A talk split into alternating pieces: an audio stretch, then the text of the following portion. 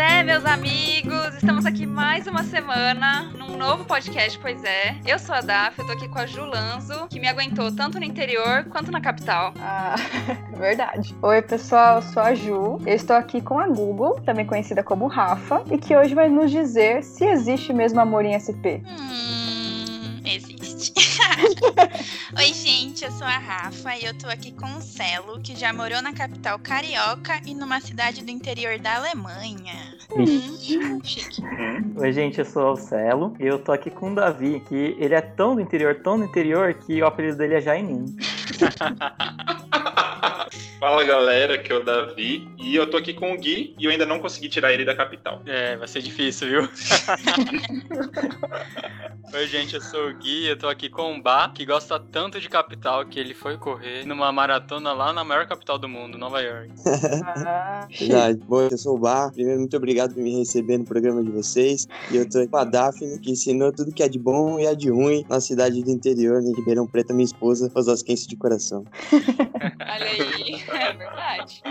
Bom, gente, então hoje a história é a seguinte: nós vamos debater o que é melhor, capital ou interior? Interior. No final teremos um vencedor, um perdedor. A gente vai definir aqui. Então, se você tiver em dúvida onde você vai morar, ouça esse podcast até o final que você vai entender. Então, pra gente começar essa conversa, vamos dar aqui cada um o currículo de vida. Então, começando por mim. Eu nasci em São Paulo, capital, morei até os 10 anos. Fui pra São José dos Campos, também em São Paulo, e fiquei 3 anos e meio. Depois fomos pra Araçatuba. Eu fiquei uns 4 anos e meio. Depois fui pra Ribeirão Preto fazer faculdade. No meio desse tempo que eu tava na faculdade, eu fui pra Seul, na Coreia do Sul, e depois voltei pra São Paulo, capital. Estou lá até hoje. Lá porque hoje eu tô em Bauru.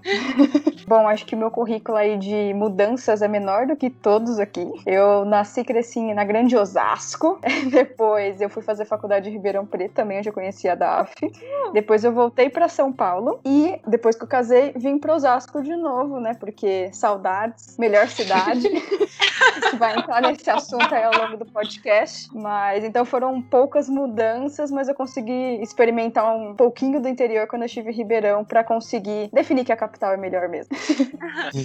Eu nasci em Campinas, mas morei em Montemor até os dois anos. Depois mudei pra Araraquara, que eu fiquei até quatro anos de idade. Mudei pra Ribeirão, que fiquei até seis anos de idade. Voltei pra Montemor e pra faculdade eu fui pra Ribeirão. E agora estou em São Paulo. Cool. Não vou dizer o que eu prefiro ainda. Sério.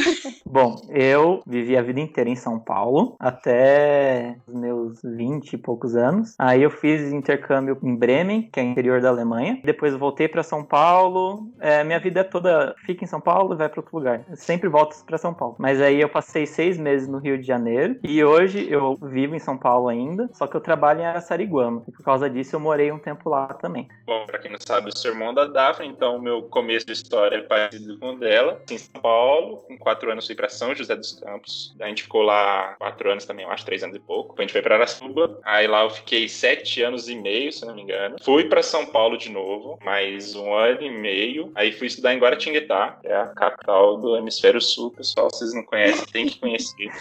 Depois de Guaratinguetá, eu voltei pra São Paulo pra trabalhar. Aí fiquei um tempão lá, enquanto eu trabalhava em Mauá. Depois eu passei alguns meses entre trabalhos em Bauru, na casa dos meus pais, e hoje estou em Campinas, mas trabalho em Itupeva. Nossa, Eita! Temos um a. Tá bom pra vocês? Conhece as rodovias. Conheço. É, então pra contrastar bastante aqui, eu nasci em São Paulo e aí eu passei 31 anos em São Paulo. No mesmo bairro, praticamente. Não, não, não foi. Como não? Ah, eu cresci no Campo Limpo, depois fui pro Jardim Monte Camel e depois eu fui pra Vila Sônia. Tá, mas é tudo ali. Não, Eu nasci em São Caetano do Sul, é uma cidade grande aqui no, na, na Grande São Paulo, mas eu, na verdade, cresci em Botucatu, que é uma cidade de médio porte, mais ou menos, 200 mil habitantes, e eu morei lá até ir para São Carlos fazer faculdade, nessa maravilhosa cidade universitária que é São Carlos, e até me formar, depois eu fiquei um ano em São Paulo, morando perto da Vila Madalena, aí depois, a trabalho, eu fui para Capivari, uma cidadezinha muito pequena no interior de São Paulo, perto de São Mentira! Lá da sua querida Montemor. Fronteira de Montemor. Fronteira. Uma cidadezinha de 40 mil habitantes, super pequena. Foi aí que eu casei com a Juliana, que me apresentou essa Osasco, essa coisa maravilhosa. Grande Osasco, que inclui a cidade de São Paulo. E hoje eu trabalho em São Paulo, pegando trem todo dia, o que alimenta meu amor e ódio por essa cidade maravilhosa. Mas você também não morou nos Estados Unidos? Morei nos Estados Unidos um ano, verdade. E, em Mas Minnesota, que é cidade? cidade, em Minneapolis, é a capital de Minnesota. E é uma cidade grande e muito espalhada. Então, assim, se você não tiver carro, você tem que ter boa vontade. Porque senão você não. Foi aí que você começou a correr? Foi exatamente Exatamente. Olha, eu não tinha pensado nessa correlação, mas é verdade. Eu não tinha carro, eu precisava me deslocar lá. Eu ia muito bem pensado. Posso só fazer uma observação? Me corrijam se eu estiver errado, mas Araçariguama é a cidade teoricamente menor em todas as que vocês viveram aqui, hein? 20 mil habitantes. 20 mil habitantes. É, acho que tinha 35 mil habitantes quando eu morei lá. E aí, você quer um prêmio, Celo, por isso? Não, eu tô falando que eu tenho meu lugar de fala, entendeu? Mas ó, então como adendo, eu gostaria de colocar a cidade da minha mãe, que ela, tem uma- ela mora numa chacrazinha em Pardinho, que tem 3 mil habitantes. Então, eu não morei lá, mas eu Não, visito né?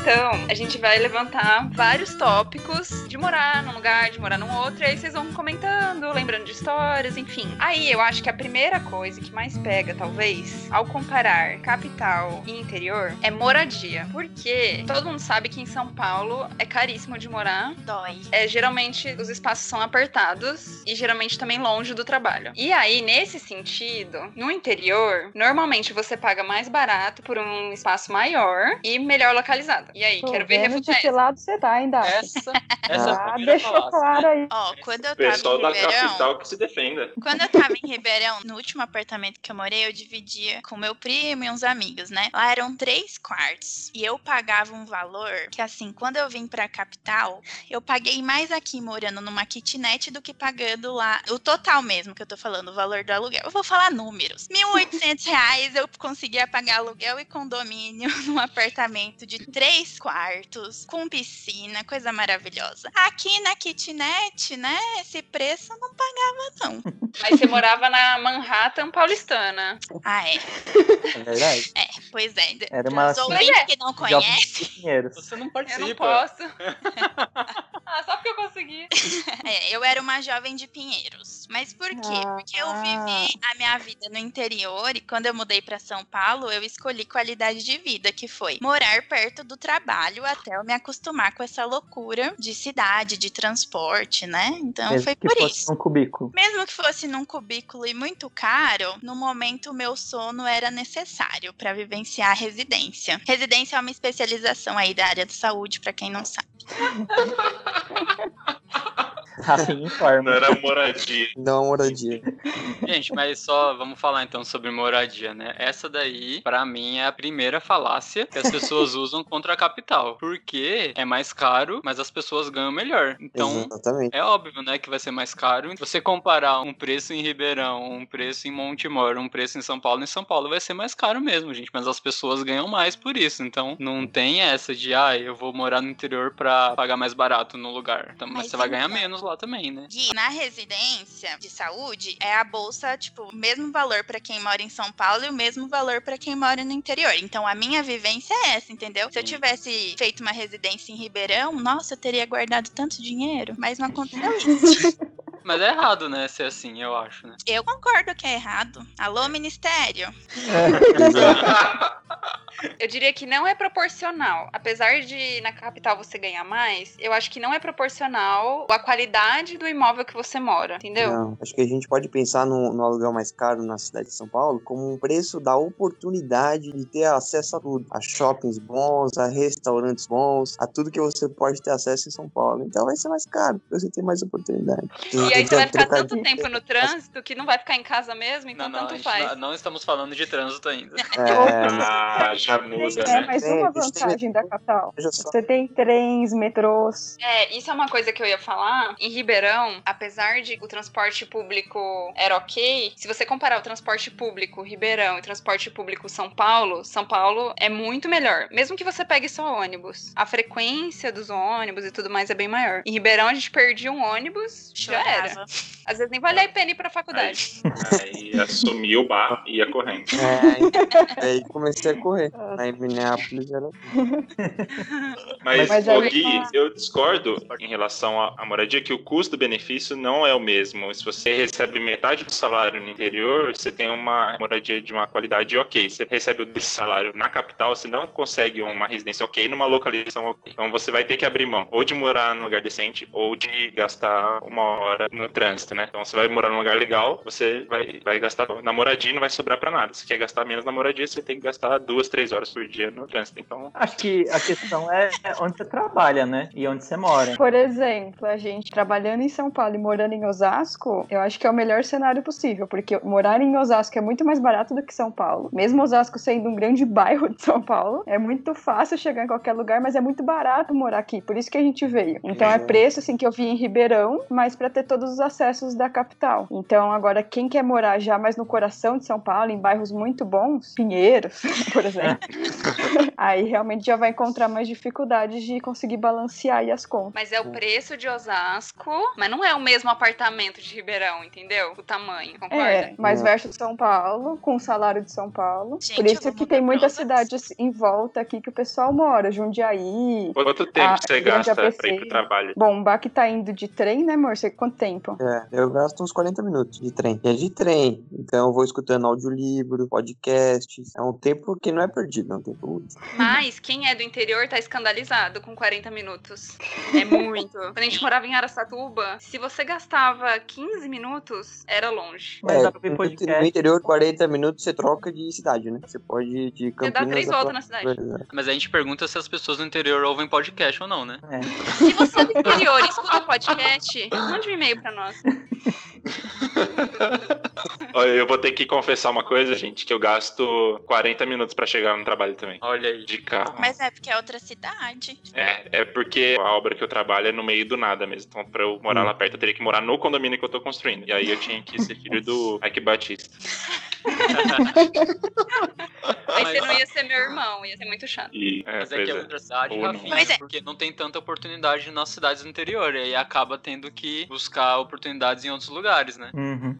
Mas e agora, hein, irmã do interior? O silêncio. Hum, Você falou que não é proporcional, pra mim não mudou nada. Não, falou, mas ninguém provou, né? Cada um falou o que quis. Ah, a gente não tá aqui pra, defin É, eu pra sei, definir nada. A questão é, São Paulo é muito grande e tem muita gente que não sabe escolher onde morar. Então, realmente tem gente que vai levar às vezes duas horas pra ir pro trabalho e tal. E aí realmente a qualidade de vida é horrível, né? Você ficar quatro horas por dia no trânsito, por exemplo. Mas são escolhas que a gente faz. A gente pode buscar um lugar mais perto do trabalho. Se você não consegue, pega um lugar que é perto do metrô, que você vai levar 30 minutos pra ir pro trabalho, sei lá, enfim. Realmente são algumas coisas que você perde, algum tempo que você perde, mas você pode aproveitar esse tempo, por exemplo, ouvindo podcast ou fazendo qualquer outra coisa, mas você ganha em outras coisas, né? Enfim, eu não tenho claro assim que não é proporcional. Eu entendo isso que você diz, mas eu reforço assim, não é todo mundo que tem um poder de escolha de morar perto do trabalho, aí- infelizmente. É, mas aí, se a gente for pegar os casos extremos, a gente não vai conseguir chegar a lugar nenhum, né? Tipo, tem a pessoa que não tem dinheiro nenhum, tem que morar na favela, e aí leva três horas pra ir. Ok, realmente. Ou às E vezes aí, tem pra- imóvel próprio no lugar, aí troca de emprego, né? Aí até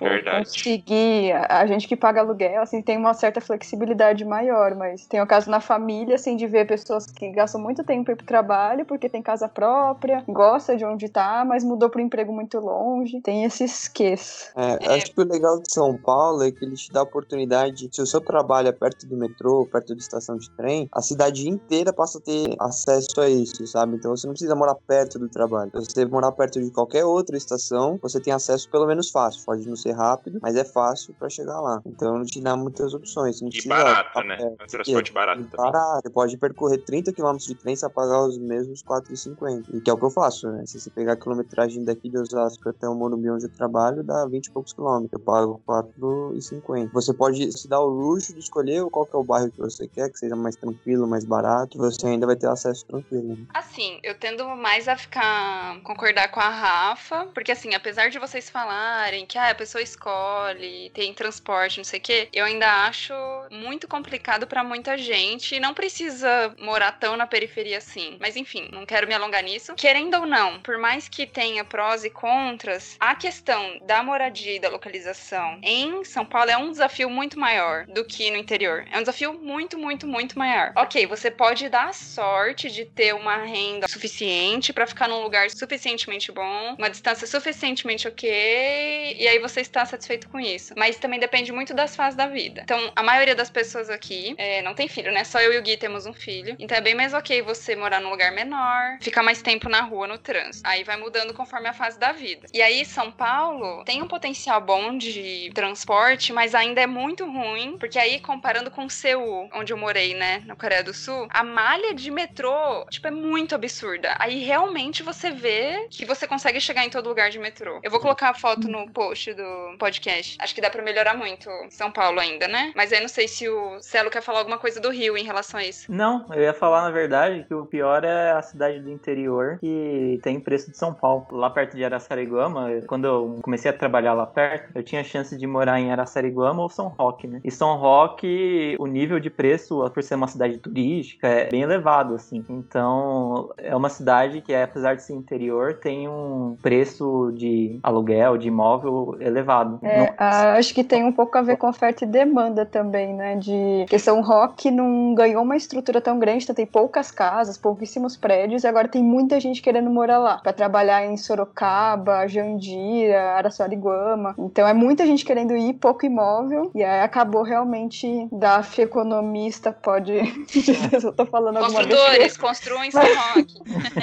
Mas uma coisa que eu acho que pode mudar muito agora, com a questão da pandemia, é a questão do home office, né? Uhum. Então, eu conheço algumas pessoas já que já saíram de São Paulo e foram pro interior, que elas não precisam mais ficar morando aqui em São Paulo. Então, tipo, é o salário de São Paulo, e aí você pode morar em qualquer lugar porque você vai trabalhar de casa, né? Aí não tem comparação. Realmente você consegue comprar algo muito melhor no interior, né? Nesse sentido, realmente, eu acho que tá caminhando pra isso, talvez. Ou não, vamos ver. Mas veja, se for uma tendência, a procura vai diminuir, então os preços de São Paulo vão diminuir e o trânsito também. Então São Paulo vai ficar mais Diminui. É isso que eu torço. nunca. E talvez os preços no Só interior cresce. vão aumentar também, né? A gente não É, sabe qual que então. efeito vai ter nesse sentido. Sabe? comentando também do Rio, né? A gente pensa capital só São Paulo, né? E São Paulo, querendo ou não, é uma excelente, a nível Brasil, é uma excelente capital, assim, com, em termos de serviços e tudo mais. No Rio, o preço é pior até que São Paulo e não tem tantos benefícios, além de ter uma paisagem linda, óbvio. Mas, tipo, o acesso às regiões, assim, é bem complicado. Então, depende de que capital a gente tá falando também. Sim, importante falar. Ok, vamos falar de segurança. Aí, polêmica. Aí tem um monte de gente que acha São Paulo super perigoso e tudo mais, mas não é bem assim, né? É, o que a gente mais ouve é tipo, ai, meu filho vai estudar em São Paulo, vai trabalhar em São Paulo, é muito perigoso, não sei o que lá, tem que tomar cuidado. Como a gente tem muito conhecido no interior, né? Eu ouço esse discurso direto, né? Culpa do Enfim. É, exato. E aconteceu muitas vezes de uns amigos falarem que os pais ligaram falando, ai, tá, tá tendo enchente aí, tá tudo bem e tal. E aí o filho, mãe, eu, eu moro do outro lado da cidade. Se bobear, eu moro mais perto de você do que esse lugar aí. Ó, eu já fui assaltada em São José dos Campos, em Araçatuba, em Seul. Seu São... foi furto, né? Não foi assalto. É, São Paulo, acho que nunca foi roubada em São Paulo. E Mas o que falaram do Datena é verdade mesmo. Acho que assim, é- acho que em São Paulo acontece tanta coisa porque é tão grande e a gente tem um viés de disponibilidade. As informações que chegam na gente são só as informações ruins. São as notícias de roubo, de assalto, de assassinato. A gente acha que isso é o que permeia a cidade inteira, mas na verdade não. Na verdade, são só alguns casos que foram pensados para virar notícia. Então, não que seja uma cidade super tranquila, mas nem de longe é tão violenta quanto a TV passa a sensação de ser. Acho que É. toda cidade meio que tem o lugar que é mais seguro, melhor, e um lugar que é um mais barra pesada, assim, né? Então, São Paulo, por ser uma cidade maior, vai ter lugares melhores e lugares mais barra pesadas também. Então, por isso cria-se famas, né? E como a gente viu, que dá mais notícia também. Ô, Celo, conta a sua história do Rio. Qual delas? A do ônibus. Ah, É. então, é. Então, no Rio, realmente o bagulho é louco lá. Que... Não, é sério. Por exemplo, em São Paulo, existe também, né, em relação a você ser assaltado no ônibus, mas é, é muito mais difícil, assim. Inclusive, no... seu pai já foi, né? e meu pai já foi. É, Pegaram mas o celular do bolso dele. no Rio é, tipo, muito mais comum ter aquela linha de ônibus que, tipo, volta e meia ela vai ser assaltada, assim. Aí teve uma vez, tava na época lá em 2016, perto das Olimpíadas, né? Eu pegava um ônibus que ia pra universidade, ou seja, era, uma, era um ônibus de universitários, né? Muito visado por assaltantes. E aí eu peguei o ônibus, é, ele entra num túnel, e aí eu cheguei, sentei assim, tinha relatos de, de, de roubos desse ônibus, mas nunca tinha passado. Até que, quando o ônibus entrou no túnel, pessoas que já estavam dentro do ônibus levantaram e anunciaram um assalto. Fizeram todo o rolê lá enquanto o ônibus estava no túnel. Depois do túnel desceram e acabaram o assalto. Incrivelmente eu não fui assaltado porque eu entrei em choque e aí eu não tinha nem forças para dar o meu celular e a carteira como estavam pedindo. Talvez tinha um manto de visibilidade divino ali atrás de mim. Mas enfim, foi uma tentativa de assalto e que é, é uma segunda-feira normal no Rio de Janeiro, assim. Isso é bem bizarro. Como a- às vezes no Brasil a gente se acostuma, né? Quem morou no, no exterior, isso fica muito mais claro nessa discrepância. Mas eu não sei se é um problema de capitais, né? Talvez seja um problema como nós no Brasil lidamos com a questão da segurança. né?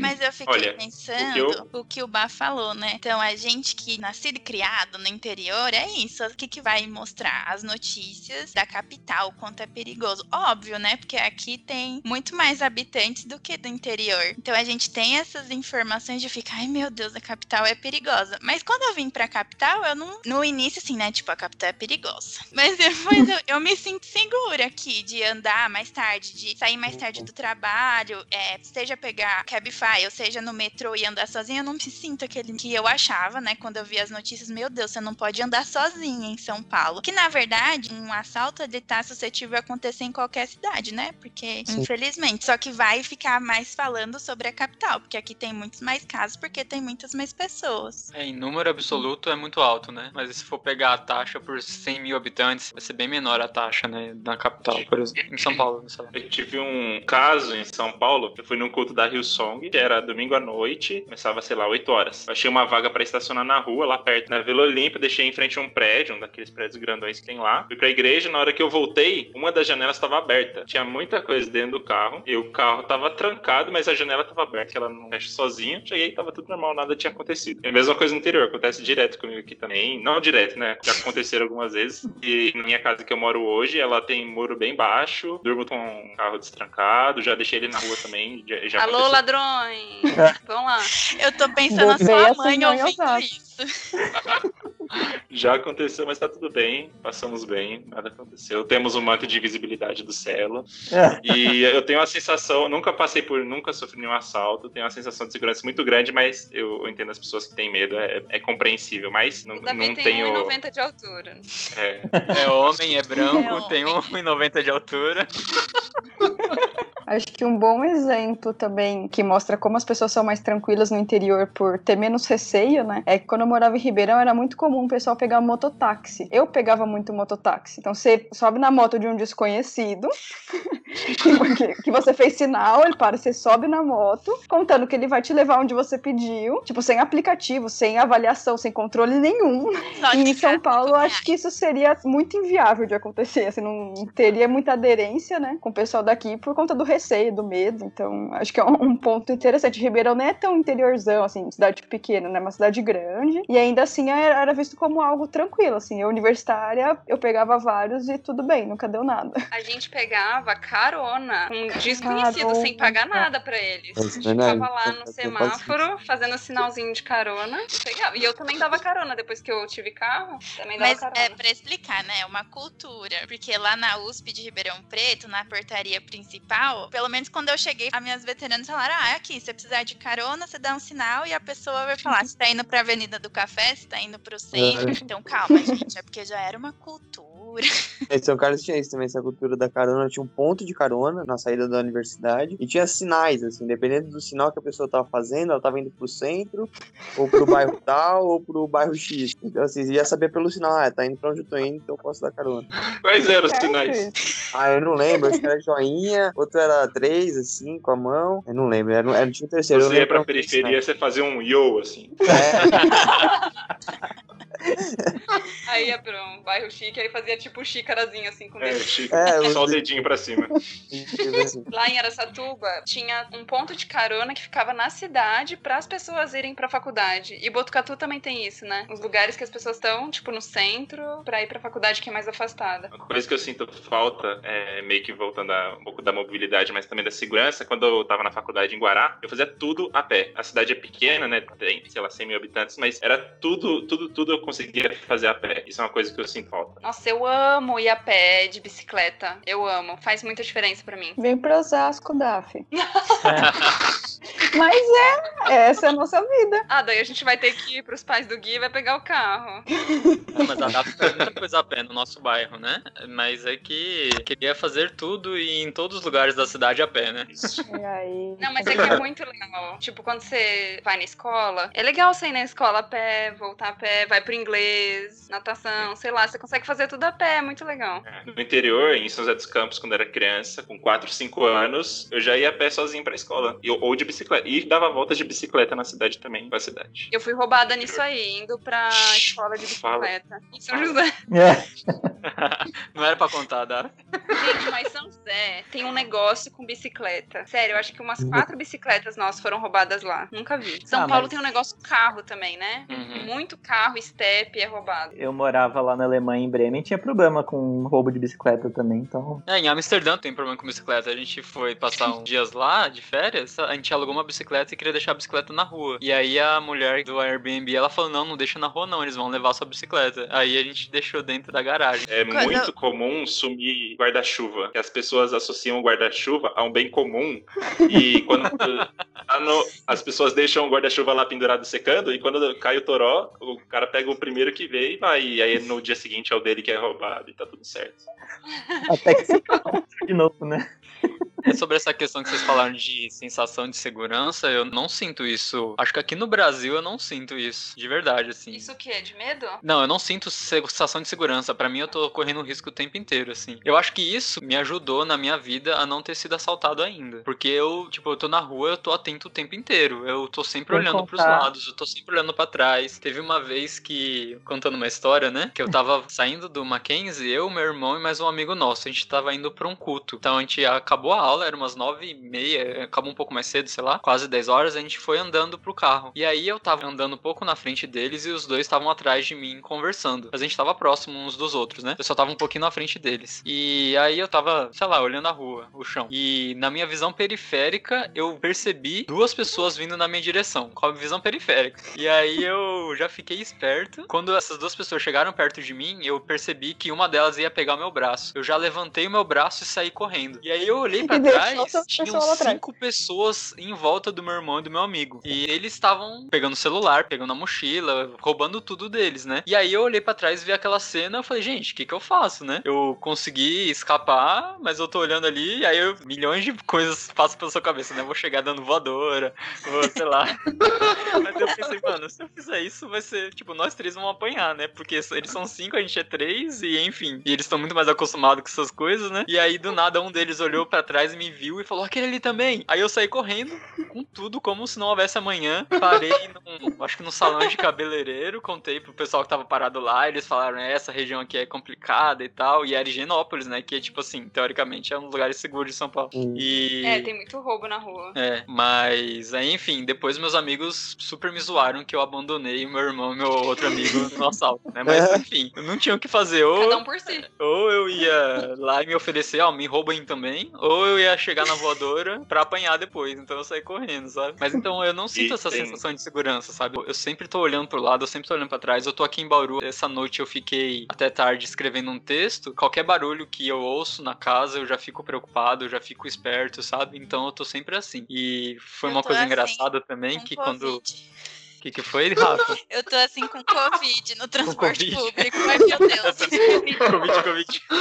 Mas eu, eu acho que eu só senti essa sensação de segurança quando ano passado a gente foi pra Suíça. E aí a gente ficou na casa de um amigo nosso lá. E eu acho que demorou uns dois dias, assim, pra eu sentir isso. Mas depois do segundo dia, tipo, é uma sensação muito libertadora, assim, de segurança, sabe? No primeiro dia, assim, a gente tava numa estação de metrô, tava tudo escuro, iluminação bem fraca, E né? a gente com Benjamin. A gente com Benjamin, e aí vieram duas bicicletas na nossa direção. Tudo escuro, só a luzinha da bicicleta. E aí eu, putz, ferrou, mano, já era tal. E aí, tipo, chegaram perto, eram dois adolescentes andando, conversando, É. sabe? E você acorda cedo lá, as crianças de 5, 6 anos estão andando, indo andando pra escola, sabe? Então lá realmente, acho que fora do país eu senti essa sensação, mas aqui no Brasil eu acho muito difícil. Acho que é um problema do país inteiro, né? Essa coisa de segurança. E não dá pra correr e deixar a Dafio bem fora, né? Não, é, nesse caso não tinha como. Nesse caso eu não estaria andando na frente deles, eu estaria andando atrás. Mas é muito perceptível pra mim a diferença entre uma cidade grande e uma menor. Eu lembro quando eu era criança, a gente morava num prédio, um bairro que chama São Luís, em São Paulo. Na frente do condomínio de prédio tinha uma padaria. Minha mãe não deixava eu ir na padaria, atravessar a rua e ir na padaria. Minha mãe não deixava. Mas quando era Natal, essas coisas, a gente ia pra Presidente Venceslau, que é onde a família do meu pai mora. E aí a gente, tipo, ano novo, dava ano novo, eu e meus primos, a gente ficava andando pela cidade de madrugada. Assim, criança, antes de 10 anos, a gente fazia isso. Então, pra mim, era muita diferença. Aí, tipo, até meus pais deixavam, eles mesmos estavam tranquilos. Sei lá, eu sinto muito isso. E em Ribeirão também sentia muito mais tranquilo também. A gente saía, ia jogar bilhar de madrugada, lembra, Ju? Lembro. E a gente não tinha medo nenhum. Era muito de Sim, boa. e nem nossos pais, né? Eu lembro minha mãe também, em São Paulo. Sempre que eu saía, ficava ligando, preocupada, atenta a que horas que eu ia chegar em casa. Em Ribeirão, mandava mensagem na sexta. E aí, volta esse fim de semana pra casa ou não volta? Porque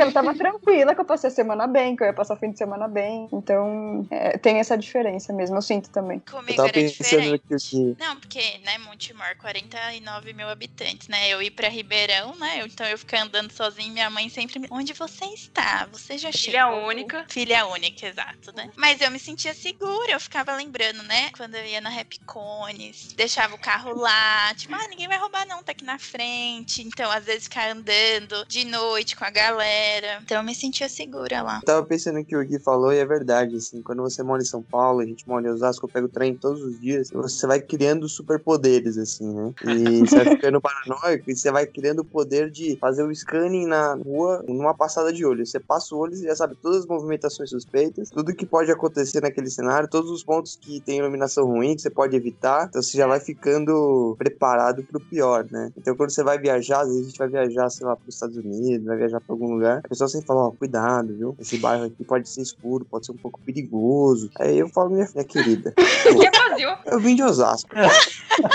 Como bala perdida de café da manhã. Pega um trem todos os dias. Então não, não pode ficar tranquilo. A gente tem essa sensação de que, putz, se eu sair do Brasil, sair de Osasco, nada, nada de mal pode me acontecer em nenhum lugar. Porque você vai criando esse superpoder de ficar esperto 100% do tempo. Que é ruim, né? Cansa, É. O Nag. É, A Rafa tem um- uma cara que ela faz pra que as pessoas que estão na rua tenham medo dela, assim. Ela- quando ela Como assim? Agora eu Mas não vou conseguir fazer.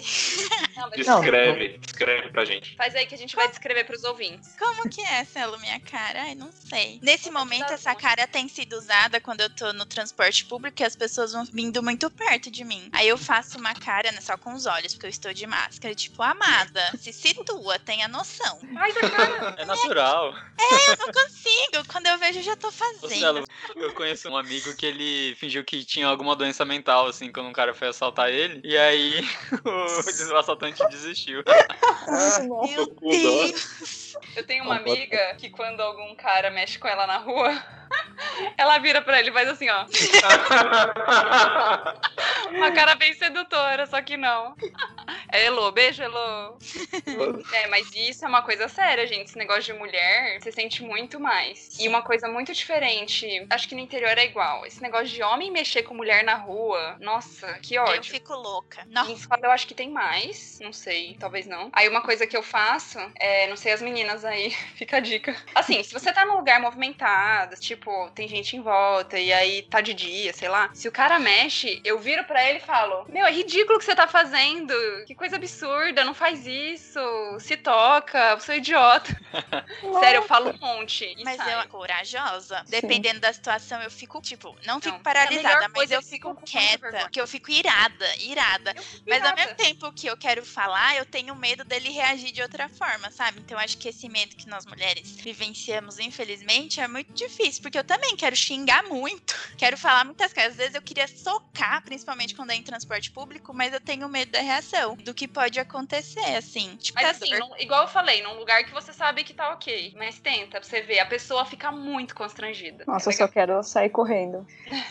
Mas, é, resumindo, então, tipo, eu acho que a capital, ela não é esse monstro que as pessoas acham, né? Mas eu acho que dá pra falar que o interior realmente é melhor nesse sentido, né? Eu até abri aqui uma lista que fala das cidades com maior índice de violência, né? E, tipo, as piores cidades são do interior e as melhores cidades são do interior. Então, tipo. Acho que em geral no interior é melhor, mas também você tem que saber escolher qual interior que você vai viver, né? É, eu não andava de bobeira em Araçariguama, não. Nem Isso aí. Bom, aí queria trazer o tweet da Kali. Beijo, Kali. Ela falou que tava procurando uma tinta de impressora em Governador Valadares. Beijo, Valadares. E aí ela não achava de jeito nenhum, teve que comprar online na Calunga, tudo mais. Então vamos falar disso. Diversidade de produtos, atividades, né? Que a gente sabe que na cidade maior tem mais. Lazer É, eu- também conta? Sim. Ô, Tem. É a hora que a capital vai dar fazer 7 a 1, né? Agora acabou o podcast. Podemos encerrar aqui. Acho que a gente pode precisa discutir esse tópico, né? alguém discorda?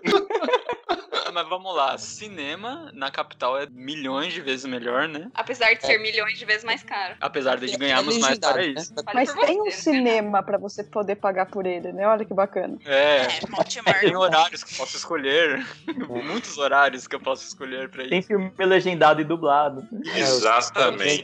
Filme de legendado. Mas pra mim o melhor cinema ou é Campinas ou é Ribeirão, porque assim você paga é um preço ok numa sala maravilhosa, enquanto aqui em São Paulo o preço que você pagou em Ribeirão ou Campinas ou em Dayatuba, né, que é mais interior, meu Deus, você fica com uma sala furreca. Então assim, interior. Filmes disponíveis também faz muita diferença. Tem muito menos filme, né, no interior. Porque tem menos salas e tudo mais. Menos É, No clientes. interior só vai os, os blockbusters, assim, né? Só os maiores, os filmes Sim. menores não vão. E vai dublado. O grande problema pra mim são os restaurantes do interior. Tem pouquíssima variedade. Tem algumas cidades que se sobressaem, mas isso eu que sou, né, sou que admira a gastronomia, é, sofro com isso com- em cidades pequenas. Aí o máximo que tem é um podrão ali da esquina que É, vai dar E um Davi, sabe o que é interessante disso? Porque tem poucos restaurantes, então eles precisam, assim, ser polivalentes, eles precisam oferecer diversas coisas. Então, por exemplo, em. Ribeirão, não sei se você passou por lá, lembra? Do sushi e espetinho do Jackson. Sushi, Lá em Capivari também tinha o japonês e pizzaria, Tari. Ai, Então, Ribeirão tinha aquela precisa disso. Cascata, não era? Que tinha rodízio de um zilhão de coisas. Ai, os E- Pix, que você pagava 16 reais pra entrar, e uma vez lá dentro você tinha direito a rodízio de pizza, macarrão ao vivo, buffet de comida. Estrogonofe. Maravilhoso, saudades. ah, ponto positivo pro interior. Sorveterias. Ah, Com sim. certeza, meu Deus do céu. Não tem nem Sergel comparação. me patrocina. Daquelas que você pega um pote, vai botando sorvete, toppings, e no final você pesa e deu 5 reais. É, é muito bom. Assim, os melhores sorvetes do Brasil a gente encontra na capital. Mas a gente não fica comendo os melhores sorvetes do Brasil toda hora, né? E é caro, então. É até então, um tipo, valor, né? É muito melhor ter essa opção barata e que é gostoso pra caramba também, né? Sim. É, tem um Açaí derivado também. caro e pior que é o Frozen Yogurt, né? Aqui em São Paulo. Ah. É um derivado mais caro e bem pior pra sorveteria que você tá falando. Eu amo. Eu, eu gosto também, eu gosto também. Tem o seu valor. E que me lembra açaí, que no interior tem açaís melhores que aqui, gente. Infinitamente melhores. E também tem a ver com calor, porque geralmente no interior de São Paulo é muito mais quente do que em São Paulo. Tirando exceções, Botucatu, Marília, São Carlos, sei lá. Muitas cidades que a gente já morou, Ribeirão e Aracatuba principalmente, são muito quentes. Muito, Uhum. muito, muito. Então por isso tem que ter muita sorveteria. Eu e a Ju, a gente venceu na vida quando a gente teve ar-condicionado em casa. Nossa, que conquista numa kitnet, né? Pequenininha, super simples, mas com ar-condicionado. Enquanto isso, eu tinha um Ford K que não abria o vidro e eu morria lá dentro. Não tinha ar. Mas essa questão de disponibilidade da capital, né? Eu vivo um paradoxo. Porque eu gosto muito de ter todas essas opções de vários lugares para ir e várias coisas para fazer. E se eu quiser comer várias coisas diferentes, eu como. Tudo isso, assim, eu gosto, mas eu sou super caseira. eu gosto de ter a opção de ficar em casa e não isso ser algo, tipo, a única opção. Mas assim, é triste. Não sei se a palavra é triste, mas no interior é que dependendo, assim, né? Dá 10 horas da noite, você não acha mais comida. Então você não quer fazer a comida. Ou não tem comida. Não tem um mercado aberto É. e não tem um restaurante aberto. Mas assim, isso agora pra mim é uma questão porque eu já vivencio a oportunidade, né, de pedir comida a qualquer momento do meu dia. Mas quando eu morava no interior, não era uma questão pra mim, porque eu não tinha essa vivência, né, de poder é, pedir uma comida meia-noite ou de poder sair. Então acho que são contextos, vivências. É, você se acostuma, né? Ai, Rafa. Eu e a Ju, a gente passou fome um dia em Capivari, num feriado, que tudo simplesmente decidiu fechar. Absolutamente tudo. Supermercado, restaurante, tudo. A gente não tinha nada em casa, aí a gente foi comer num amigo nosso. Ó, a gente tá Socorro, comida. É, realmente não tinha absolutamente nada, velho. E aqui em São Paulo, em compensação, a gente tá sem carro e a gente tá vivendo super bem. Assim, é mercado a gente pede por aplicativo, comida, farmácia. Um abraço pros entregadores desse meu Brasil. É, Muito bom, exatamente. Quando eu comecei a trabalhar em Araçariguama, né, no primeiro ano de empresa, aquela coisa, pra lá, eu caí naquele erro de participar do Amigo Secreto, né? no final do ano. Aí eu tava lá, trabalhando todo dia das 7h30 às 5h30 e precisava tirar durante a semana algum tempo pra comprar algum item de fazer churrasco lá que a pessoa que eu tinha tirado no Amigo Secreto tinha pedido, né? Aí foi tão difícil pra mim encontrar isso, porque assim, eu olhava em Araçariguama, obviamente não tinha. Eu olhava em São Roque, o local ele abria depois que eu já tinha entrado no trabalho e já tinha fechado quando eu saía. Aí eu falei, meu Deus do céu, o que, que eu faço, né? Eu realmente cogitei a possibilidade de dirigir 100 km, né? 50 na ida, 50 pra voltar, pra ir até São Paulo comprar um item de churrasco durante a semana, porque eu não Nossa. estava no interior. Mas aí eu dei um migué no trabalho e, compensei as horas depois, pra não ter que fazer isso. Então é meio difícil, às vezes, assim, encontrar uma coisa que é simples. Ah, é, um, é uma, aquela faquinha lá que você usa pra cortar carne de churrasco. É uma coisa simples, mas que não é tão fácil de você encontrar, às vezes, no interior. Como a Kali mesmo falou, tinta de impressora, né? Uma grande diferença também que eu noto, pelo menos das minhas experiências de interior, na verdade, algumas das minhas experiências de interior e de São Paulo, é que São Paulo, o serviço, né, as pessoas que prestam serviço pra gente, geralmente, elas prestam um serviço muito melhor do que as pessoas do interior. Agora, eu tinha uma dificuldade muito grande porque as pessoas não gostam de ganhar dinheiro. Você quer contratar a pessoa, você quer comprar um produto dela, você quer ir na loja dela, mas ela dificulta a sua vida porque ela não, ela prefere fechar a loja, não fazer o, o serviço dela, ela prefere ficar em casa e tal. É um problema recorrente, pelo menos de cidades menores que eu reparei. São Paulo não, né? São Paulo, se você não quer, tem um do lado que faz. É, concorrência faz muita diferença. né? Uma coisa que eu gosto do interior, que é um lazer meu, é ouvir o silêncio. É Ai. impressionante a diferença. Isso não existe em São Paulo. A não ser que você Existe. tenha uma janela Mentira, tripla. mentira.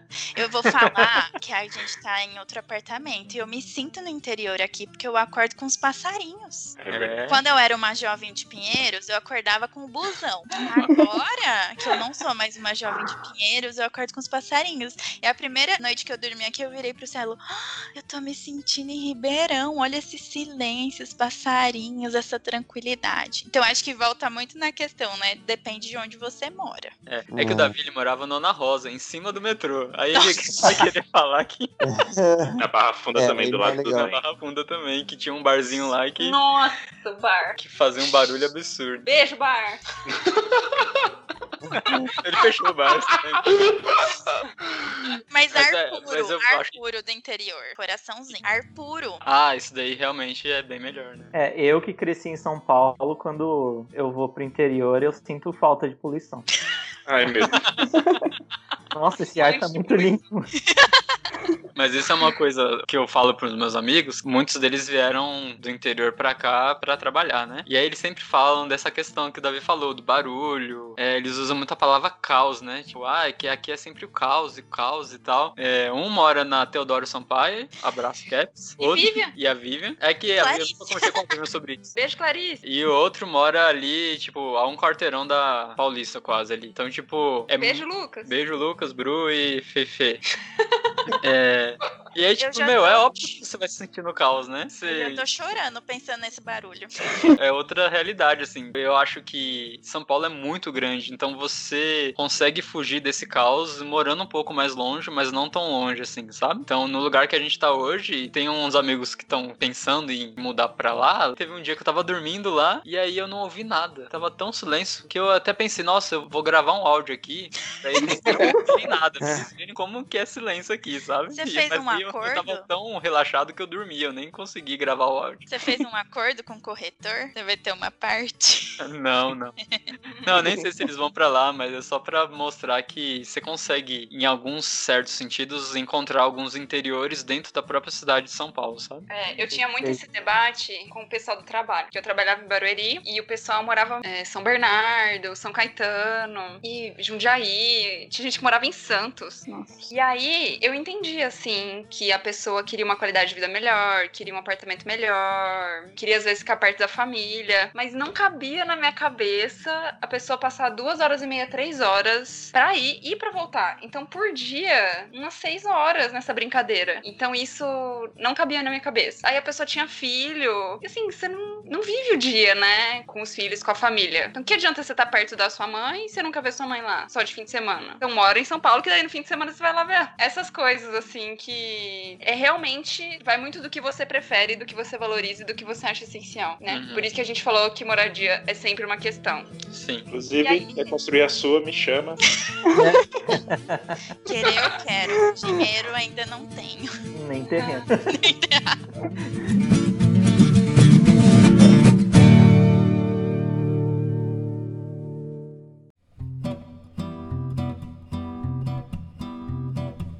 rotina, uma coisa que eu escolhi, assim, quando tava no meio da faculdade, então eu tava fazendo lá economia empresarial e controladoria. Decidi transferir pra economia. Aí eu poderia transferir pra São Paulo, porque meus pais tinham voltado pra São Paulo. Só que eu preferi ficar em Ribeirão, porque em Ribeirão eu teria muito mais tempo de estudar, de estagiar, porque eu não gastaria tempo no trânsito, fora meus amigos que estariam lá, mas foi muito a coisa do tempo. Então acho que o tempo é muito legal no interior, porque você pode almoçar às vezes com a sua família. Uhum. Isso quando? Quando vai acontecer em São Paulo? Na Só pandemia. na pandemia. É, isso é uma coisa interessante, porque, por exemplo, essa questão do almoço, né? Você consegue voltar pra casa, almoçar com sua família e voltar pro trabalho. Mas aí, ao mesmo tempo, é um período que você tá deixando de conviver com as pessoas do trabalho também, que você almoçaria com elas, teria uma relação com elas. E, enfim, isso também influencia na sua rotina de trabalho, né? É claro que se você tiver que escolher, não tem comparação, né? Eu vou preferir almoçar com a minha família e tudo mais, né? Mas não é tão óbvio assim, né? Tipo, às vezes você consegue arrumar outro tempo com a família, mas o tempo de almoço com o pessoal do trabalho é importante também, sabe? Mas É. realmente, em geral, no interior não tem comparação, que você tem muito mais tempo, né? Você pode fazer os dois. Um É. dia você almoça com o pessoal do trabalho, outro dia com a família. Pra mim, Tem escolha, ficar, né? É. ficar perto da minha cama na hora do almoço não é uma boa ideia. Então quer dizer que esses dias aí tá trabalhando nada, só dormindo. É, na verdade, eu tô. Não tô ficando em casa. Não tô ficando em casa, então. tô trabalhando Ops. muito. Eu fiquei pensando, né, que quando eu vim pra São Paulo, eu aprendi a aproveitar mais meu tempo. Ok, que eu morava perto do trabalho, mas depois eu tive que ir pra outros lugares mais longes. Então eu aprendi a ler num transporte público, coisas que no interior você não precisa, não precisa ser uma prática, né? Porque em 10 minutos você já chegou, não dá tempo nem ti- de tirar o livro da bolsa. Mas eu fui me redescobrindo que a gente fala, não, São Paulo é um caos, mas dá pra viver a beleza no caos. Então eu fui aproveitando o tempo e entendendo o que, que faz sentido, o que, que não faz, escuta um podcast, leia um livro. Então, é interessante, assim, acho que não é que eu tô levando um ponto pra capital, é só uma reflexão de que mesmo que seja mais difícil, horário de trânsito mais agitado, a gente vai aprendendo a usufruir o tempo com mais qualidade, assim. Em relação a essa coisa de aproveitar o tempo, uma coisa que eu sinto muito falta no interior é que quando eu tava lá, eu não me preocupava tanto essa coisa de ler, é, enfim, usar o tempo pra alguma coisa. Uma porque tinha tempo e outra porque a gente meio que não se fechava no seu mundinho. No interior, você é mais aberto com as outras pessoas, você conversa mais, você ouve mais, você fala bom dia pro povo na rua, tipo, eu gosto muito mais disso. Em São Paulo, tipo, ninguém olha na cara de ninguém e é mais frio, querendo ou não, é mais frio. Então, eu Verdade. sinto muita falta disso. É, eu lembro de uma vez aqui em Bauru, a gente veio visitar os pais da DAF e eu precisei ir numa farmácia. E aí eu fui na farmácia, comprei as coisas, fui no caixa assim, a menina olhou pra mim, oi, bom dia, com um sorriso no rosto assim. E eu notei na hora, falei, gente, que que é isso? Ela deu um sorriso e falou, bom dia.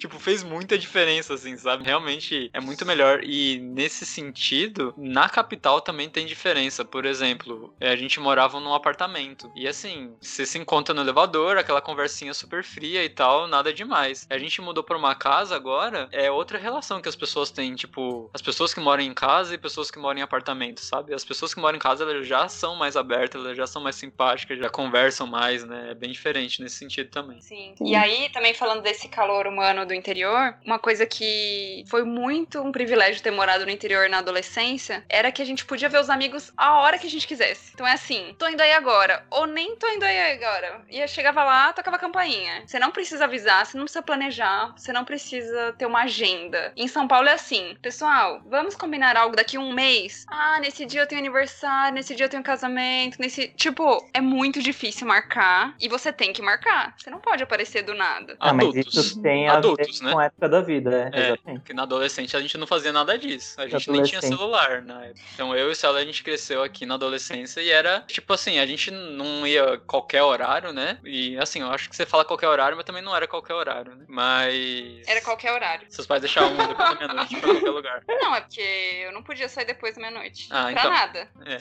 A não ser em Ribeirão. Mas enfim, a gente se encontrava o tempo todo, né, Celo? Com os Uhum. nossos amigos o tempo inteiro. Era o fim de semana, tipo, inteiro. A gente ficava junto. A gente dormia junto na sexta-feira à noite, passava sábado o dia inteiro, dormia sábado à noite na outra casa de outra pessoa, passava o dia inteiro na igreja. Então, tem diferença, claro, mas tem mais a ver com a época da na vida. programação, Ah, eu eu, acho. eu concordo um pouco com a Daf, assim, nessa questão que as pessoas morarem mais perto uma das outras facilita, assim, de ir até lá. Então, em Ribeirão mesmo, assim, acabava o rolê e alguém precisava de carona, você falava assim, ah, quer uma carona? E você nem perguntava pra onde a pessoa ia, porque por mais longe que ela morasse, se fosse do outro lado da cidade, demorava 20 minutos pra você ir e voltar. Agora, em São Paulo, tem essa dificuldade de não até chegar na casa da pessoa, e como que eu volto de lá? Eu acho que realmente morar perto facilita. A gente tá com um casal de amigos que mudaram aqui pro bairro, e antes da pandemia a gente começou a se encontrar muito. E antes, Ah, eles já eram muito Então você amigos, tá saindo na pandemia.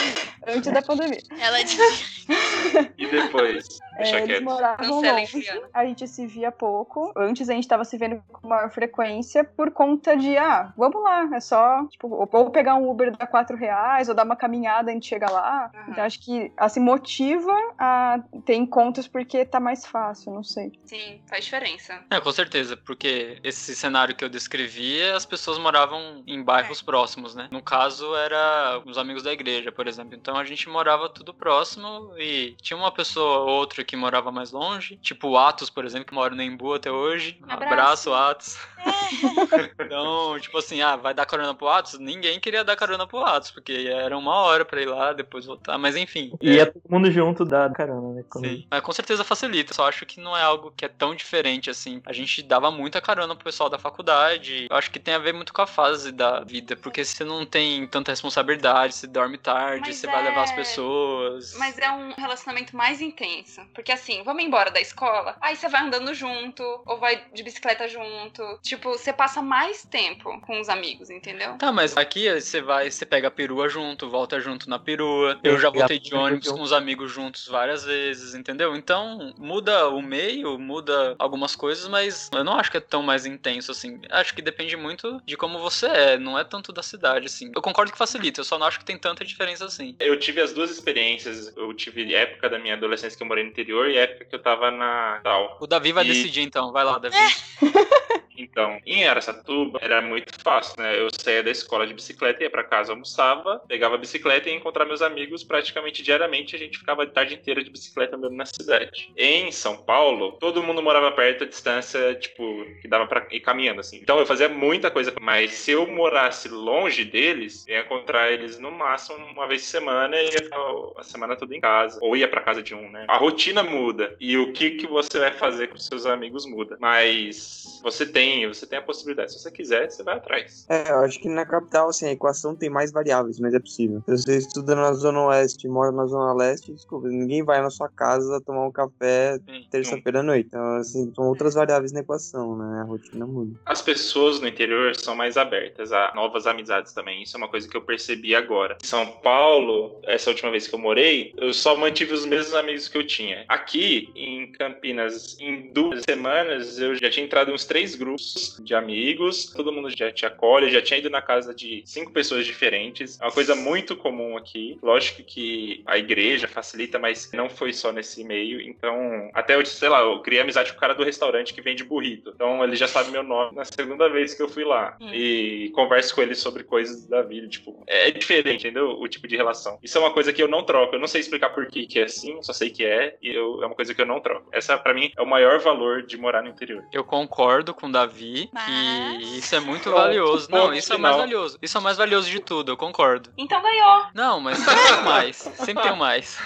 É, mas tem um, um ponto fraco nisso, assim. Isso, vamos ver se eu vou falar o mesmo ponto fraco que o seu. Eu cresci na capital, né? Mas eu tenho muitos parentes no interior. Eu vivi indo pro interior e assim, eu não ficava uma semana, eu ficava um mês, dois meses no interior. Então, assim, você acaba conhecendo bastante em relação a como são as coisas no interior, né? E eu nunca tinha percebido isso, mas recentemente eu tenho percebido muito uma realidade do interior que eu acho que tá nessa linha do que o Davi falou, que as pessoas elas são mais abertas, elas são mais próximas, elas estão mais dispostas a se relacionar, só que isso acaba gerando muitos problemas também. Assim, a gente sabe, né? Relacionamento traz conflito, traz problema e, enfim, é a questão do interior uma coisa que pra mim, que me afasta muito do interior, muito, que se pro Davi o mais importante do interior é isso e que ele gosta muito, que ele não abre mão, pra mim a coisa que mais me afasta do interior é a questão de falta de privacidade e a questão de fofoca, assim, sabe? Eu, graças a Deus, eu nunca sofri com isso, mas eu conheço pessoas assim que tiveram a reputação arrasada em questão de dias. Que você saiba, né? Que eu saiba, exatamente, que eu saiba, que chegou aos meus ouvidos lá do interior, chegou aqui na capital, entendeu? E assim, eu tava refletindo sobre isso alguns meses atrás, que as pessoas sempre falam, ah, você vai pra capital e as pessoas são mais frias e você não se relaciona com as pessoas e tal. E eu concordo que isso é um problema da capital, mas aí uma coisa que ajuda muito, pelo menos pra mim, ajuda muito é a questão da igreja. Então, você tá numa igreja, as pessoas elas estão já predispostas a se relacionar, então dá uma amenizada boa nisso. Inclusive, muitos amigos nossos que vieram pra cá com esse medo, eles se surpreenderam falando que eles foram super bem recebidos e tudo mais. Então, tem esse problema em São Paulo de que as pessoas são distantes, mas ao mesmo tempo eu fico pensando se essa distância que a gente tem aqui, ela não é saudável, entendeu? Ela não é necessária às vezes Uhum. Pra você manter uma relação saudável com as pessoas. E às vezes essa abertura que o Davi comentou, que é boa no interior, muitas vezes ela ultrapassa os limites e acaba sendo mais um mal do que um bem, entendeu? Não sei se era esse o ponto que o. Anderson ia levantar. É exatamente isso, assim. Eu amo a anonimidade de São Paulo, assim. Você é até te deixa mais Anonimato. humilde, assim. Você fala, puta, anonimato da, de São Paulo. Porque te deixa mais humilde, assim. Você fala, não, pô, beleza, eu só sou mais uma pessoa aqui, sabe? Eu não sou um, um caso, não sou uma, sabe, algo importante, algo tão relevante, assim. Te deixa um pouco mais humilde. Eu tenho uma história interessante em Capivari. Quando eu fui pra lá, eu fui a trabalho. Minha empresa tava montando um centro de pesquisa é, lá, novo. Então, assim, um prédio super bonito, um prédio que destoava do resto da cidade, porque a cidade era já mais antiga e tal, super pequenininha. Então, todo mundo sabia quem trabalhava lá, até porque éramos 20 funcionários. Então, todo mundo conhecia a gente, e a gente era as pessoas que trabalhavam no novo centro de pesquisa de Capivari. E eu tinha um colega que entrou comigo, e esse colega ia sair da empresa, pediu demissão pra ir pra São Paulo, no outro emprego. Eu fui abastecer o carro no posto. Aí o frentista, eu abri a janela. Quando eu fui perguntar, eu, quando eu fui pedir pra ele encher o tanque, o frentista falou: É você que tá indo pra São Paulo? Aí eu, eu falei, Caraca. como assim? Não, você é o, o moço que trabalha lá no centro de pesquisa, não é? Eu falei, é. É você que tá indo pra São Paulo? Eu falei, não. Eu, eu não te conheço, tá bom? Muito obrigado. Então, assim, acho. essa pauta de privacidade é muito ruim, assim, sabe? É muita gente querendo um cuidar da vida do outro e isso é muito prejudicial mesmo. E a cidade, de quando é muito pequenininha, as pessoas que são de lá, que são de famílias tradicionais, elas têm um ego mais inflado, assim. Eu lembro que em Capivari era, basicamente, eram, acho que a origem de Capivari deviam ser dois feudos, o feudo dos Bresciani com os feudos do Pacheco, sei lá. É, Um abraço pros Brescianes e pros Pachecos. é, acho que eram duas famílias que um Desculpa, casou não é a com a opinião outra. desse podcast. Não é a opinião desse podcast. É, acho que o- o- alguém de uma família casou com a família de outra e criou a Capivari. Então, assim, tudo na Capivari, assim, é Bresciane borracharia, é Bresciane supermercado. Então, assim, todo o comércio descende dessa família. Então, as pessoas que são de famílias muito tradicionais, elas têm, já têm mais um fato, ó, eu sou da família tal. E isso é muito ruim, assim, falta um pouco da humildade de São Paulo, que o anonimato de São Paulo te traz. É, eu acho legal que em São Paulo dificilmente o sobrenome importa, né? Eu percebi É, muito você é só mais um. No interior. Na capital, tanto faz seu nome. Assim, é lógico. Talvez se você for um. Nem Matarazzo. sei o nome do povo, Matarazzo, né? Aí tem gente que sabe, mas eu nem sei que nomes são esses em São Paulo. Eles existem, mas, tipo, tá numa realidade tão, tão Tão distante. distante. Não faz parte da, da vida, né, da massa. E isso também me lembra que uma coisa que faz muita diferença é que em São Paulo a gente não precisa se arrumar muito. Não que no interior você seja obrigado, mas você sente uma pressão social maior de estar nos conformes. Mas em São Paulo, a maioria das pessoas não tá nem aí. Mas aí, Ribeirão, eu não sentia isso. Era mais outra cidade. Ribeirão realmente não tinha esse problema de se arrumar. assim. Eu acho que o segredo do sucesso é Ribeirão Preto. É, Porque não é uma cidade tão pequena como Montemor e Capivari, né? Que todo mundo sabe de quem que você é filha, de quem que você é sobrinha. E exato. começa a inventar, ou inventa história. Eu também nunca sofri isso, mas exatamente, eu já vi vidas sendo destruídas por começarem um boato, sabe? É, então, Ribeirão é ótimo, porque é uma cidade do interior, mas é grande, tem tudo o que você precisa, tem esse calor humano, e também tem outro calor que é meio difícil, né? Que, então, e tem momentos de anonimato, assim. Eu fiquei pensando, assim, quando eu vim procurar apartamento aqui, o Celo ia comigo, eu sorria pras pessoas, tipo, na calçada, bom dia, né? Eu andando. ensinava pra Rafa, não fala bom dia. Eu, Celo, tipo, Não é por assim que, também, Celo. por que você tá falando bom dia? Ué, Uai, não é assim que faz, gente. É relacionamento, você anda, a pessoa olha pra você, você dá um sorrisinho, fala um bom dia. Então, acho que é isso. Desvendei tudo aqui, gente. Interior, É. Verão Preto. Tem um problema em Ribeirão que é um problema meio chique do interior, que é se o jovem quer pegar um avião pra viajar pra longe. Hum, gente tá aqui em São Paulo, você pega um Uber, vai pro aeroporto e você pega o avião. Você tá no interior, é outra viagem que você tem que fazer antes de pegar o avião. Então você pega um ônibus com mala, aí vai pra rodoviária, aí chega na outra rodoviária, aí pega um táxi pro aeroporto. Acho que tem essa vantagem pra capital também dessa praticidade. Onde você quiser ir, você vai muito rápido. no mundo, onde No você quiser ir no mundo. Exato. Então talvez o segredo não seja Ribeirão, Rafinha, seja São José dos Campos. Ou Campinas. Campinas. Aeroporto Internacional, pessoal. Viracopos. Verdade. Tem gente de São Paulo que vem pra cá pegar avião, viu, Juliana Lange? É. Ô, Davi, eu queria perguntar, é que assim, eu lembro certinho, o Davi era criança e ele morou aqui em São Paulo até uns 4 anos, 5 anos de idade, sei lá. Nasceu e morou até uns 5 anos. Aí a gente foi morar no interior e ele ficava, ah, eu quero morar em São Paulo, porque São Paulo é muito Uhum. melhor, não sei o que lá, não sei o que lá. Só vinha passear aqui. Uhum. E aí, depois de ter voltado pra São Paulo, ele percebeu que o interior era melhor. E aí eu só queria. Meu problema era Araçatuba, na verdade. Eu só queria sair de Araçatuba. Isso não reflete a opinião desse podcast. Um abraço aí pros seus Araçatubens. Não, mas uma coisa que o pessoal da capital vive muito é uma relação de amor e ódio, né? Por muito Sim. tempo da minha vida eu odiei São Paulo, assim. Aí Quando eu vim pra cá e tudo mudou. Ah, Ah, existe E- amor em SC.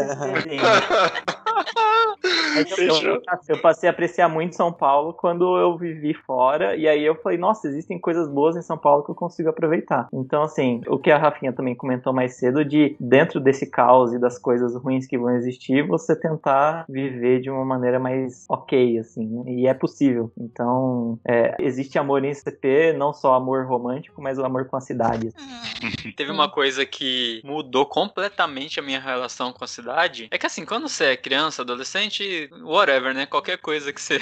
Onde você tá, você vai vivendo e vai dando certo, né? Na medida do possível. Mas aí quando você vai crescendo, você vai começando a ser mais crítico, né? Com o lugar que você vive. Menos o Davi, que com 4 anos já queria voltar pra São Paulo. Não. Mas eu lembro que eu comecei a trabalhar e comprei um carro. Porque eu precisava do carro, eu trabalhava em outra cidade, que é Taboão da Serra. Eu estudava no Mackenzie, então eu precisava do carro pra chegar nos lugares, né? E aí eu lembro que um dia eu fiquei, sei lá, umas duas, três horas no trânsito, na Rebouças. Eu lembro que eu tirei uma foto, postei no Facebook, e, tipo, odeio essa cidade, não sei o que lá, blá blá blá. E tinha um amigo meu vindo do interior pra São Paulo na semana seguinte, o Caps. Ô, mano, não fala isso não, eu tô indo pra aí agora, você fala que você odeia esse lugar e tal. E aí foi um dia que eu fiquei muito revoltado, porque não faz sentido eu ficar três horas parado aqui, sabe? Se você fosse andando, talvez ia ser mais É, rápido. exatamente. Mas aí o que que eu fiz? Eu vendi o carro. E aí a minha vida mudou completamente. Eu comecei a usar transporte público. Graças a Deus eu morava e moro num lugar que tem um fácil acesso, né? Então assim, a minha relação com a cidade mudou completamente quando eu larguei o carro e comecei a usar transporte público, sabe? A qualidade de vida que você tem é milhões de vezes melhor quando você tem acesso ao transporte público, né? Então a gente fecha linkando com como a gente começou o podcast, né? Que tudo depende de onde você mora, onde você trabalha, pra definir se você vai amar ou odiar a Sim. cidade onde você está. E a fase de vida, né? E a fase de vida é importante. Exato. Sabe o que é interessante no interior? É que quando acontece coisas extraordinárias, né? Tipo, por exemplo, quando o príncipe Harry foi lá no Aras de Montemor. Então, meu Deus! O príncipe Harry. Então, quando a Rede Globo foi lá gravar na Praça de Montemor, porque tava passando uma novela, eu não lembro o nome, mas tinha o Reino de Montemor. Então, então esses pequenos eventos é muito interessante ver como que a população se movimenta. E outra coisa, né? Um orgulho, assim, da cidade. Nossa, veio pra essa cidade. Então, acho que coisas que talvez pra São Paulo é muito mais corriqueira, porque tem a televisão, tá sempre aqui, tem famosos aqui. Essas pequenas coisas no interior, assim, faz um movimento muito interessante, assim, de ver a alegria das pessoas, ou do comerciante, nossa, porque fulano veio filmar aqui no meu comércio. Então, fiquei Uhum. pensando nisso. E famosos que saem de cidades do interior também, né? Então o pessoal fala assim: ah, eu sou da cidade tal, que é a cidade do fulano. tipo, Capivari tem o busto da terceira da amarela na pracinha. Então o pessoal tem um orgulho também do pessoal que saiu de Que lá e saiu. fez sucesso. Sim. E vem pra capital. E veio pra capital. Mas nasceu no interior. A capital só desfruta dessa pessoa porque ela nasceu no interior. Eu estudei na SPY do Reinaldo Giannichini. Era essa tumba. Olha aí. Reinaldo Giannichini foi inaugurar a Ciclovia em Ribeirão Preto. Foi um grande Ah evento. Que aleatório, né? E o, o Ivan Morek foi casar em Presidente Venceslau. E o Galvão Bueno foi na farmácia que nosso primo trabalhava. Sério? O evento da cidade. Então, é coisas que a cidade fez- inteira fica sabendo. Gente, Ai, o Obama já foi pra São Paulo. Mas isso já é Eu nem sei se ele esperado, foi, eu só falei, mas ele deve ter ido mesmo. O Papa foi pro Rio. Pra Aparecida do Norte. Guará também, onde Guará. tem o nosso primeiro santo, Frei Galvão. Aí. A cidade de vocês tem santo? Não tem. São Paulo. Tem Paulo.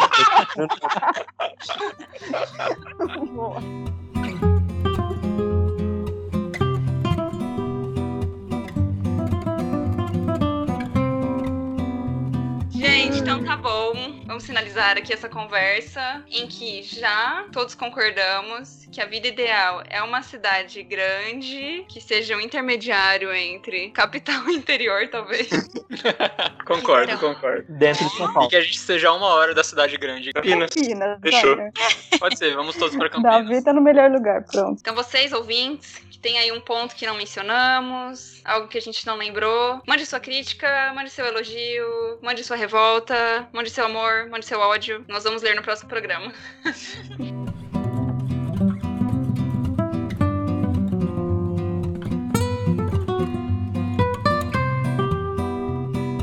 Pessoal, muito obrigada por estarem aqui com a gente, por terem se disponibilizado. Queria deixar aqui o placar final, que ficou. Aí vocês vão falar se vai valer ou não. A Rafa ficou com um ponto e eu fiquei com outro ponto. Teoricamente, eu não deveria participar, mas assim. Eu guardei alguns playtests pra não, pra não dar conta pro outro. E Rafa? Eu acho que eu mereço. Bom, então vai pra Rafa. Parabéns, Rafa. Aí, Rafa. Ai, obrigada. Gente, obrigada. Voltem sempre. Valeu, gente. Valeu Um abraço. Valeu, gente. pelo convite.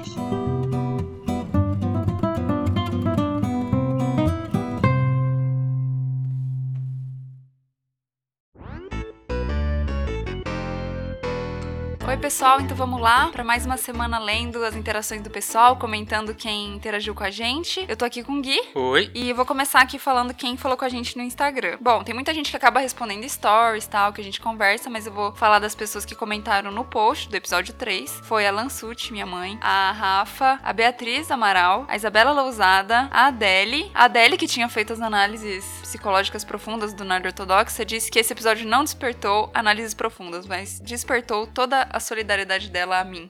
Acho que é normal, né? Ela é mulher. Acho que ela entendeu um pouco o que você passou. Acho que sim. Quem mais? Teve também a Bruna Lopes, que riu muito sobre meu comentário de receber esmola na Coreia. Agora o Gui vai começar lendo um primeiro comentário que a gente teve no site. É, a gente recebeu três comentários e a gente vai ler aqui porque eles contaram umas histórias bem engraçadas. Então, o primeiro comentário foi da Natália Custódio. Ela falou assim: Meu episódio favorito até agora. O maior perrengue de viagem que tenho foi uma vez na faculdade que fomos eu e parte da minha sala de espanhol para Santa Fé, na Argentina. 36 horas de van, sem parar para dormir ou tomar banho. O motorista não falava espanhol, fomos multados pela polícia argentina duas vezes sem entender o motivo. Ficamos lá por uma semana, dormimos num estádio cheio de estudantes e tomamos banho gelado no vestiário em pleno inverno, mas a quantidade de alfajor compensou. Que perrengue, né? 36 horas sem parar é. Nossa, tem que ser Difícil. muito jovem pra fazer essa viagem aí. Acho que nunca mais, né? É, acho que Vai passar não tem por- essa pegada mais não. Parabéns, Nath. Parabéns. Obrigada por compartilhar, muito legal. Agora eu vou ler a história do Elvis. Ele conta assim: Eu ri demais com as histórias. Vocês estão mandando muito bem na edição e qualidade dos papos. Não ouvi número 2 porque não assisti a série, mas um e o 3 estão massa demais, parabéns. De perrengues tem um bom de me perder dentro do condomínio onde mora um amigo nos arredores de Zurique. Aí nessa histó- essa história do Elvis é engraçada e a gente sabe bem o que, que é, porque realmente lá É tudo muito igual mesmo, né? é, e a gente também se confundiu um pouco quando a gente foi. Resumindo, eu estava sem bateria no celular depois de passar um dia todo batendo perna na cidade. Quando voltei à noite pra casa do meu amigo, eu não lembrava qual era o prédio e o apartamento dele e só consegui chegar até a casa dele porque pedi ajuda pro povo na rua, perguntando se tinha um carregador. Outra, também em Zurique, foi quando fui pro aeroporto no dia errado da viagem e não tive como embarcar por outro destino. Hahaha, esse dia foi triste. Eu já fui confundido pela polícia na Holanda com alunos arruaceiros nas ruas da cidade. Sei, confundido, né? É, a cara dele, né? Só que não. É, aham. Uma amiga arrumou treta no rolê em Florianópolis porque foi defender uma menina que estava sendo roubada. Quase fui pra delegacia com ele. Nossa, Elvis, tá causando, né? Uma vez na Tailândia, os macacos de uma ilha fizeram um círculo ao meu redor querendo minha cerveja. E as pessoas ao redor não fizeram nada. E você deu a cerveja ou não? Faltou contar essa parte. aí. É. que, como que isso acabou?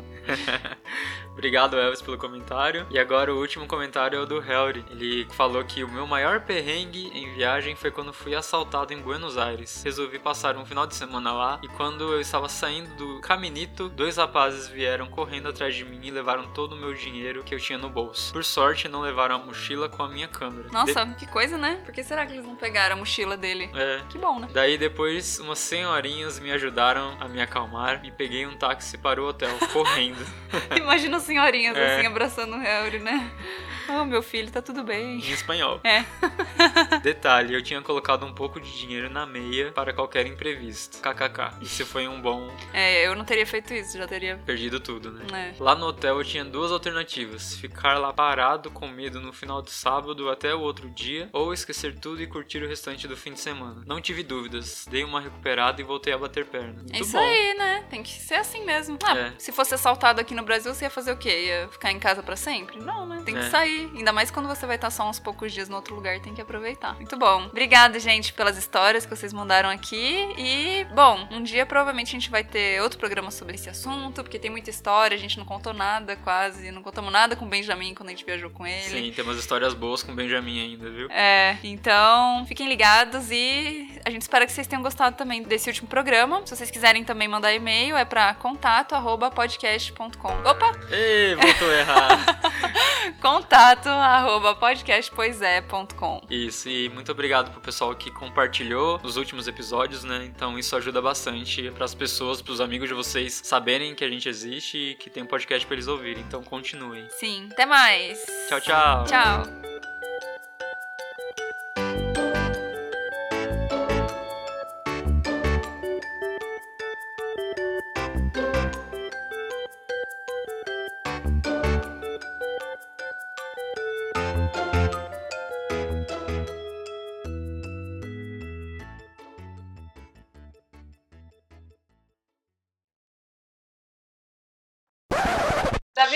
Ia perguntar, qual coisa a gente não põe, já que tá no final, mas. Eu lembro certinho, o Davi era criança, ele morou aqui em São Paulo até uns 4 anos, 5 anos de idade, sei lá. Nasceu e morou até uns 5 anos. Aí a gente foi morar no interior, e ele ficava, ah, eu quero morar em São Paulo, porque São Paulo é muito melhor, não sei o que lá, não sei o que lá. Só vinha passear aqui. E aí, depois de ter voltado pra São Paulo, ele percebeu que o interior era melhor. E aí eu só queria. Ai, quer fechar com isso? Não, não. Você joga, você joga onde você quiser. ok. Mas é que eu esqueci de perguntar isso. Ai.